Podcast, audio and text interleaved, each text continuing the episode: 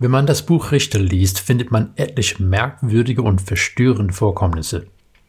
Bisher ist die Opferung der Tochter Jiftachs vielleicht das Schlimmste gewesen, aber in diesen letzten Kapiteln scheint eins noch obendrauf gesetzt zu werden. Hier eine sehr kurze Zusammenfassung der Ereignisse. Wir hören von einem Leviten, der eine Nebenfrau hat. Die Nebenfrau ist von ihrem Mann zu dem Haus ihres Vaters geflohen.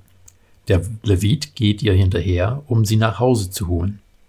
Nach mehreren Tagen im Haus ihres Vaters reist das Paar Richtung Ephraim ab, Richtung nach Hause. Sie kommen nach Gebea in dem Bereich von dem Stamm Benjamin und wollen im Freien übernachten, aber ein Mann, der selber in diesem Ort zugezogen ist, hat darauf bestanden, dass sie seine Gäste sein sollen. Sie kehrten bei ihm ein, aber an dem Abend sind die Männer des Ortes gekommen und haben verlangt, dass der Gastgeber den Leviten an sie ausliefert, dass sie ihn vergewaltigen können. Als der Gastgeber mit den Männern redet und versucht, sie von ihrem bösen Treiben abzubringen, schiebt der Levit seine Nebenfrau durch die Tür zu den Männern. Die Frau wird über längere Zeit von den Männern missbraucht. Kurz vor Sonnenaufgang kann sie sich mit letzter Kraft bis zu dem Haus bringen, wo ihr Mann übernachtet, aber sie fällt bewusstlos auf die Türschwelle und stirbt. Ihr Mann nimmt ihr Leichnam mit nach Hause, zerstückelt ihn und schickt die Teile an die anderen elf Stämme und verlangt, dass etwas unternommen werden soll. Die Stämme kommen zusammen und verlangen von dem restlichen Stamm Benjamin, dass das Gesindel von Gebär ihnen ausgeliefert werden soll. Diese weigern sich aber und stellen ihre Armee zusammen. Nach mehreren Anläufen gelingt es den restlichen Stämmen, die Benjaminiter zu schlagen. Der Stamm Benjamin wird fast völlig ausgerottet. Die anderen Stämme hatten geschworen, dass sie ihre Töchter mit keinen Benjaminiter verheiraten würden. Aber jetzt tut es ihnen leid und sie wollen nicht, dass der Stamm Benjamin verschwindet. Am Ende waren es 600 Männer aus Benjamin, die keine Frauen hatten, um ihre Stammeslinie zu erhalten.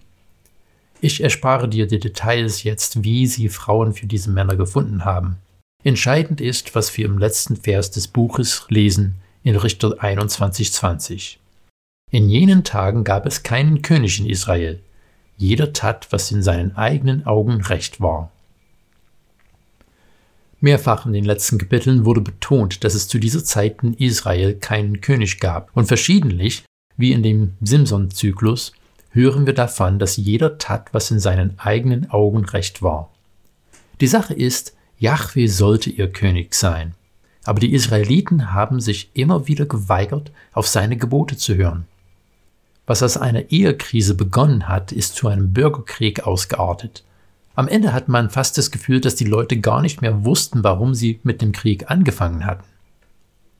Ich möchte kurz auf zwei auffällige Aspekte dieser Erzählung eingehen. Zum einen in dieser recht langen Geschichte erfahren wir den Namen von keinem einzigen Hauptakteur. Weder der Levit noch seine Frau noch ihr Vater noch der Gastgeber in Gebea werden benannt. Der Verfasser benutzt diese Namenslosigkeit als rhetorische Methode. Die Gesamtsituation in Israel war so weit heruntergekommen, dass diese Ereignisse sich praktisch überall hätten zutragen können, weil sie sich alle so weit von Gottes Willen entfernt haben. Die einzige Person, die benannt wird in Richtung 19 bis 21, wird auch gleich mit seinem Stammbaum vorgestellt in Richtung 20, 28. Das ist der Priester Pinas, der Enkel von Aaron, Pinas begegnet uns schon in 2. Mose und in 4. Mose. Das bedeutet, dass obwohl diese Erzählung am Ende vom Buch Richter platziert wurde, hat sich das alles relativ bald zugetragen, nachdem das Volk Israel ins Land Kanaan gekommen ist. Das heißt, es war gar nicht so lange nachdem Mose und Josua gestorben waren, dass das Volk sich dem Verhalten der Kanaaniter fast vollständig angepasst hatte. Noch ein auffälliger Aspekt des Textes sind die Parallele zwischen 1. Mose 19 mit dem Besuch der Engel bei Lot und Sodom und Gomorra und der Aufenthalt des Leviten in Gebär. In beiden Fällen kommen Fremde in die Stadt und wollen im Freien übernachten. Ein Gastgeber, in 1. Mose 19 ist das Lot, der selber als Fremde in die Stadt gezogen ist, bedrängt sie bei sich zu übernachten. Die Männer der Stadt kommen dann und wollen die Gäste missbrauchen. Die sprachlichen Ähnlichkeiten sind zu vielfältig, dass dieses Zufall sein könne. Diese Parallele wollen dem Leser zeigen, dass das Volk eigentlich gar nicht besser ist als die Städte, die zerstört wurden, obwohl Gott Abraham versprochen hatte, wenn er zehn Gerechten findet, würde er die Städte verschonen. Solche Erzählungen sollen uns auch über die Verkommenheit der Menschen erschrecken. Aber gerade hier finden wir auch die große Gnade Gottes.